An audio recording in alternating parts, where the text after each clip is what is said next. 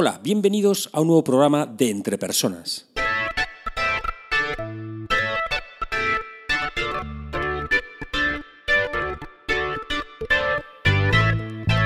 Un podcast donde hablamos sobre todo lo relacionado con el desarrollo de las habilidades y competencias en las organizaciones.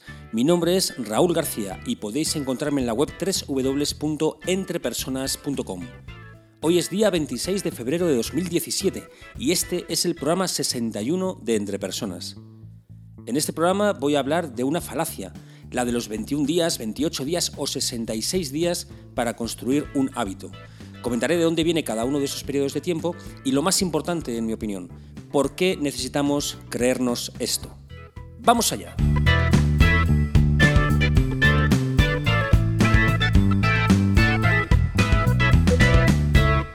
Ya sabéis que mi campo profesional es el de ayudar a desarrollar competencias y habilidades en las personas.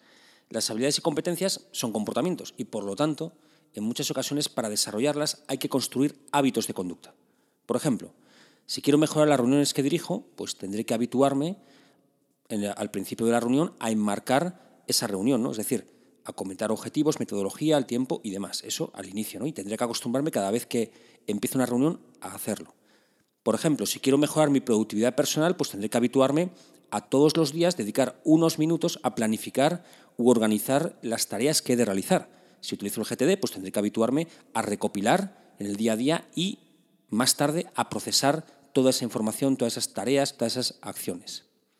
Algunas veces me han preguntado si es cierto esto de que en 21 días, si uno repite un comportamiento durante 21 días, consigue establecer o convertirlo en un hábito de conducta. Y siempre que me han preguntado esto, pues mi respuesta ha sido que no, que eso no es verdad. Después eh, me han preguntado, la misma persona incluso, bueno, entonces son 28, ¿no? porque ha leído también que, pueden ser 28 días. Y también mi respuesta ha sido que no, que eso, que eso no es verdad. Y últimamente también me preguntan pues si en realidad son 66 días y, he, de, confesar que en mi opinión tampoco, tampoco se requieren 66 días para establecer o para consolidar un hábito de conducta. Y es que en realidad esta pregunta, en mi opinión, pues, pues es muy similar a, a que te pregunten cuánto se tarda en cocinar un pollo. Algunos te dirán 45 minutos, otros te dirán o te preguntarán, bueno, ¿es al horno? ¿Es a la cazuela? Otros dirán, bueno, pero ¿cuánto pesa el pollo realmente? ¿300 gramos? ¿500 gramos? Mm, e incluso pues quizá otros te digan, bueno, pero ¿te refieres solamente al tiempo que esté en el horno o en la cazuela o a toda la elaboración que requiere previamente? Claro, porque es muy difícil decir en realidad cuánto tiempo necesitas para cocinar un pollo. Yo incluso iría más allá y preguntaría, bueno, ¿pero has comprado ya el pollo o tienes que criarlo? Vamos a ver primeramente de dónde vienen estos periodos de tiempo. Eh, los 21 días viene de, bueno, pues de los estudios en la década de los 50, en la década de los años 50, del doctor Maxwell Malt, ¿vale? que este hombre era un cirujano plástico y bueno, había observado que sus pacientes se acostumbraban a su nueva imagen después de 21 días, o que cuando se le, apuntaba, se amputaba un brazo, pues tardaban 21 días en acostumbrarse a su miembro fantasma. Y a lo mejor te preguntas, bueno, ¿y qué tiene que ver esto con la formación de hábitos? Pues la verdad es que no tengo la menor idea, la verdad. Pero dicen que, bueno, que después de estos estudios, pues se puede generalizar que estos 21 días pues, son los necesarios para adaptarte a cambios importantes en tu vida. Yo sigo sin ver la relación, pero bueno. Algunos nombran a, William James, que es uno de los padres de la psicología moderna, como el autor de, estos 21 días. Y eso es falso. Es verdad que, escribió una obra que, que, tituló Hábitos en 1890, pero él nunca nombró estos 21 días. Nombró bueno, condicionantes que hay que tener en cuenta o características para establecer hábitos, pero no un tiempo exacto que, necesario para establecer ese hábito. Bueno, ¿de dónde vienen los 28 días? Pues la verdad es que no tengo ni idea. Lo he estado buscando por todas partes, pero no tengo ni idea. Y si alguien lo sabe, por favor, que me escriba un email y me diga, oye, Raúl, los 28 días vienen por esto. No sé, eh, a lo mejor son fases lunares. No tengo ni idea, la verdad. Por último, los 66 días vienen, bueno, estos 66 días han saltado últimamente en los últimos años pues a los medios de comunicación y sí que lo puedes leer en muchos, en muchos sitios, además con información bastante completa. Y estos 66 días vienen de un estudio dirigido por Philip Alali y realizado por la University College de Londres y está publicado en la revista Europea de Psicología Social. Se publicó en 2000 2009 y se titula Cómo se forman los hábitos, dos puntos, modelando la formación de hábitos en el mundo real. En ese estudio se pidió a 96 voluntarios universitarios que eligieran una conducta, ya fuera de comer, de beber o de actividad. ¿vale? Estas conductas eran conductas saludables. Bien, y se trataba de que las llevaran a cabo en el mismo contexto durante 12 semanas. Los resultados fueron que las personas necesitaban como media, como media, necesitaban 66 días para establecer esa conducta como un hábito. Bueno, es una media, una media estadística. ¿Esto qué significa? Pues que no es que todo el mundo necesitara 66 días. Hubo personas que necesitaron menos días y hubo personas que necesitaban más días.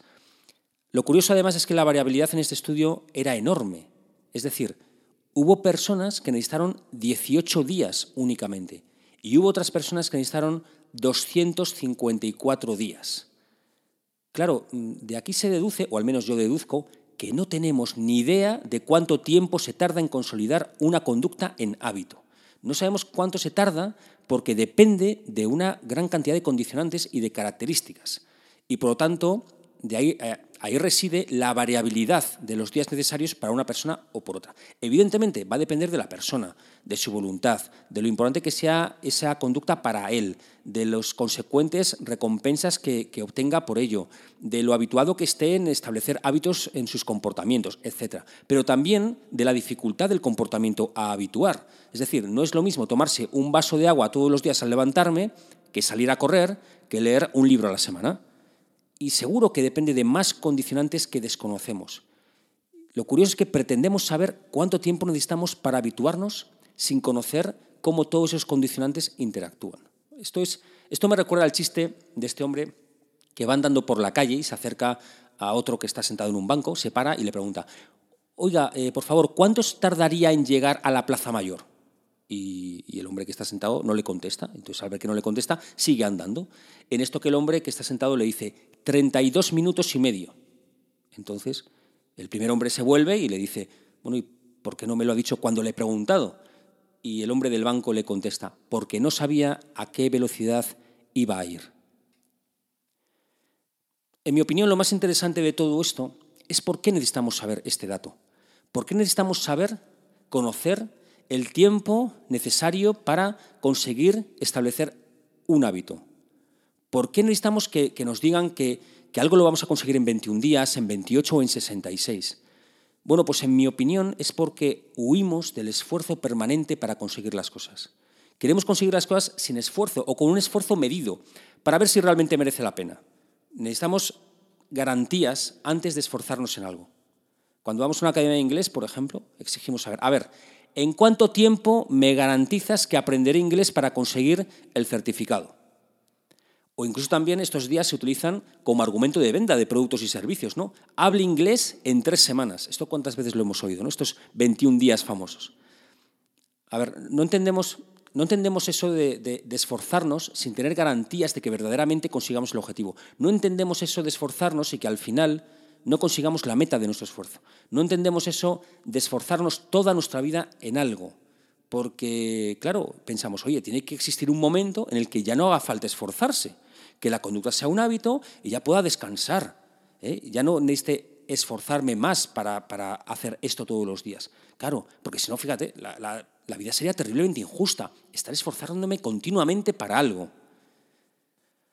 En mi opinión, creo que nos hemos olvidado de algo muy importante.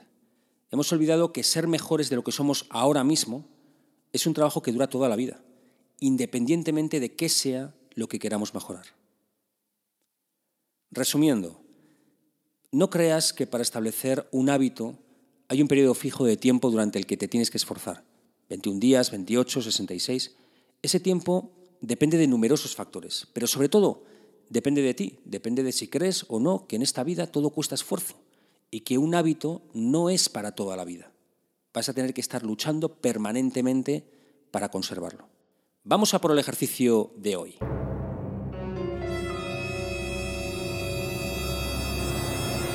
Este ejercicio que te recomiendo en el programa de hoy, el objetivo es tratar de hacer consciente la dificultad de establecer un hábito.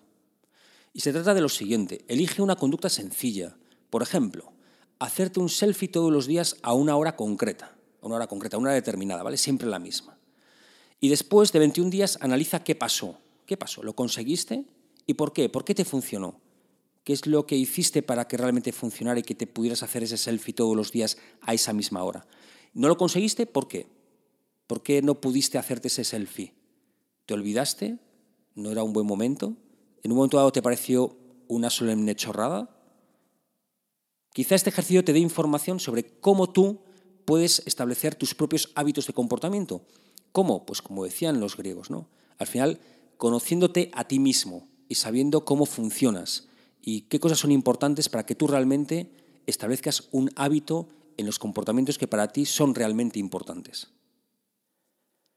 Bueno, voy a hablar un poquito de mi libro ahora ya al final, ¿vale? Porque el jueves pasado fue la primera presentación del libro el libro, sabéis, mi primer libro, La verdadera historia de Ana y su perro, fue en Valladolid y la verdad es que, es que fue toda una experiencia. ¿no? Em, la respuesta fue increíble y, también las respuestas de las personas que, bueno, no fueron a la presentación, pero que por redes sociales me están dando una respuesta y un feedback asombroso, ¿no? tanto en LinkedIn como en Twitter, como en, en emails eh, personales. Bueno, pues la verdad es que, es que estoy muy, muy contento. La presentación fue grabada en vídeo y la iré subiendo poco a poco en diferentes cortes, ¿vale? porque si no, vamos, considero que, es muy larga y tampoco quiero saturar con el tema.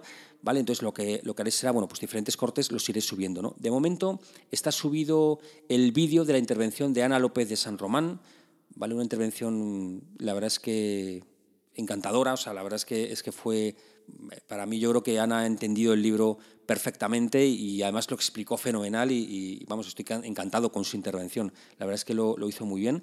Y, y, ya sabéis que podéis acceder a toda esta información del libro desde la página web www.entrepersonas.com. Dejaré el enlace de todas formas de la página del libro en las notas del programa. Recordaros que quedan cuatro presentaciones, esta era la primera y quedan cuatro. El día 1 estoy en Burgos, el día 2 estoy en León, el día 7 de marzo estoy en Logroño y el 8 estoy en Salamanca. Así que si estáis por allí, por favor, acercaros y nos saludamos y, hablamos un rato. Bien, eh, tenéis toda la información de estas presentaciones en la página web del libro. Además, he actualizado la web del libro con las librerías donde se puede comprar el libro en formato físico, en formato papel. Sabéis que el formato papel se puede comprar también en la web en www.entrepersonas.com barra compra con gastos de envío gratuitos y te lo llevan a la puerta de tu casa. ¿Vale? Y, en las librerías que se pueden comprar son en las siguientes. En León se pueden comprar en la librería Pastor y en Logroño y en Salamanca se pueden comprar en las librerías Santos Ochoa. Para los que les guste leer en Kindle, pues también sabéis que hay versión en Kindle para su descarga directamente desde la tienda de Amazon. Por último y rápidamente recuerdo la pregunta del mes de febrero. En tu opinión de la competencia comunicación, eh, esta competencia general de comunicación, todo lo que tenga que ver con comunicación, ¿cuál es el comportamiento, la conducta más complicada de desarrollar? Puede ser un tema de hablar en público, por ejemplo, puede ser temas de negociación, pueden ser temas de gestión de conflictos, puede ser tema de empatía, bueno, lo que, lo que vosotros estiméis que es aquella conducta que en comunicación es la más complicada de desarrollar. Envíame tu respuesta a esta pregunta al email raúl.garcía.entrepersonas.com o también la puedes dejar en la página web www.entrepersonas.com barra blog, donde también encontrarás todos los episodios de este podcast. Espero sinceramente que este programa te haya sido de ayuda y no olvides que las empresas son las personas que trabajan en ellas y que tú eres el máximo responsable de tu desarrollo personal y profesional. Saludos.